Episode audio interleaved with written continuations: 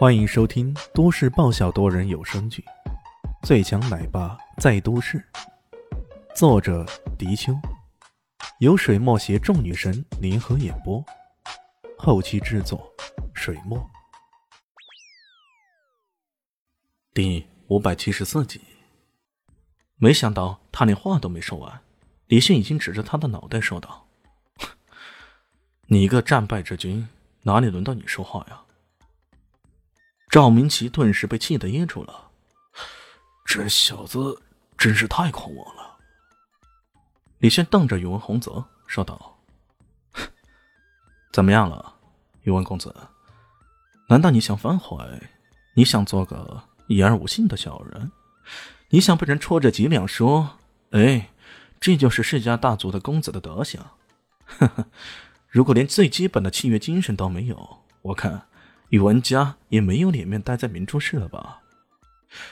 这个家伙果然杀人诛心呐！连宇文家也都被他搬出来了。迫不得已，宇文洪泽只好咬了咬牙，说道：“好，喊就喊，难道我还怕你不成？”于是他真的倒立行走，一边说一边还大喊：“我是东方不败的传人，西方失败。”我是东方不败的传人，西方失败。我是东方不败的传人，西方失败。如此满场转着圈走着，把场馆里所有人都给惊呆了。我靠，这可是宇文家的公子啊！从来只有得罪世家公子的人倒霉，可现在居然是世家的人倒大霉，这简直太不可思议了！那始作俑者的家伙肯定是胆生毛了吧？还别说，这个胆生毛的家伙还笑嘻嘻的，甚至拿出手机来拍下这一圈又一圈的盛景。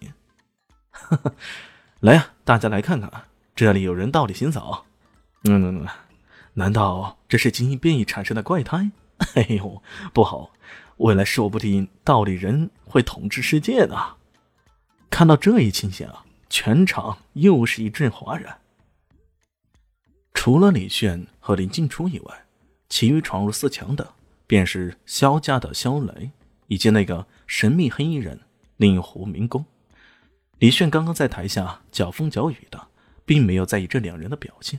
在他看来，这两个对手换了谁，其实都一样。既然来了赛场，那么他的终极目标就是冠军了。无论对手是谁都一样。他的下场对手是肖雷。肖雷脸色沉静如水，身为萧家体育卫团的团长，从保护萧张扬父亲开始，一直到现在，经历了近十年的风雨，几乎各种场面他都见识过。可面对这个年轻人，他第一次有种没底的感觉。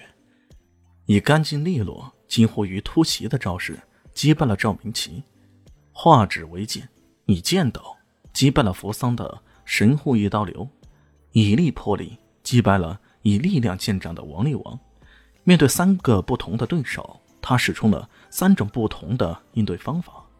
当你以为剑道是他的压轴杀手锏时，可万万没想到，力量他同样不逊色。一个人拥有强劲的力量，拥有高深的剑道，甚至有灵活无比的战术，这样的人不难缠，还有谁难缠呢？肖雷突然觉得自己家这位少主。得罪了这样的人，似乎并不是什么幸事。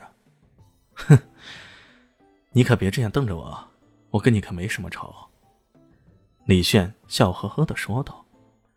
肖磊冷冷的说道：“少主两次断腿之祸，便是你弥天大仇。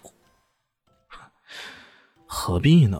做人不要太执着。”李炫一副吊儿郎当的样子。不过话说回来。你的少主两次被人打断腿，你为何不问问他，为什么倒霉的总是他呢？我只知道下狠手的人是你，那总有个缘由吧？你想想，像我这样明白事理、好学上进、身家清白、尊老爱幼，还满怀热情的人，却两次出手断掉他的腿，这足以说什么？他可不是什么好鸟。你不理个是非，上来一通乱打，说不得你也不是什么好鸟啊！你，肖雷被气得半死，一半是被他话中的不是什么好鸟给气坏了，另一半是被对方那一串明白事理、好学上进、身家清白、尊老爱幼还满怀热心给气的。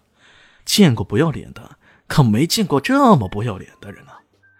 怎么有人竟然会如此自吹自擂而不脸红呢？这时候，台下的萧灵溪也在教导小蛋蛋：“蛋蛋啊，你以后长大了可不要学爸爸那样，他太不要脸了。”妈妈，我不许你这样说爸爸，爸爸是好人。得，女生外向，居然还不许人家说呢。这个臭李炫，那是给小蛋蛋灌了多少迷汤啊？那你说说，你觉得你这个臭爸爸是个明白事理、好学上进、身家清白、尊老爱幼，还满怀爱心的人吗？小林心一口气说下来，连自己也觉得好笑了。这有点跟这个死家伙完全不沾边呢。没想到小蛋蛋说道：“你看，爸爸那么爱我。”那就是爱幼了，啊，他不偷也不抢，自然也身家清白了，满怀爱心吗，啊啊！护肤狂魔小蛋蛋开始眨巴眨巴着眼睛，跟老爹搜了各种优点。大家好，我是豆豆猫的耳朵。在剧中，我饰演的是萧灵溪的表妹唐艺贤。本集播讲完毕，感谢您的收听。感兴趣别忘了加个关注，我在下集等你哦。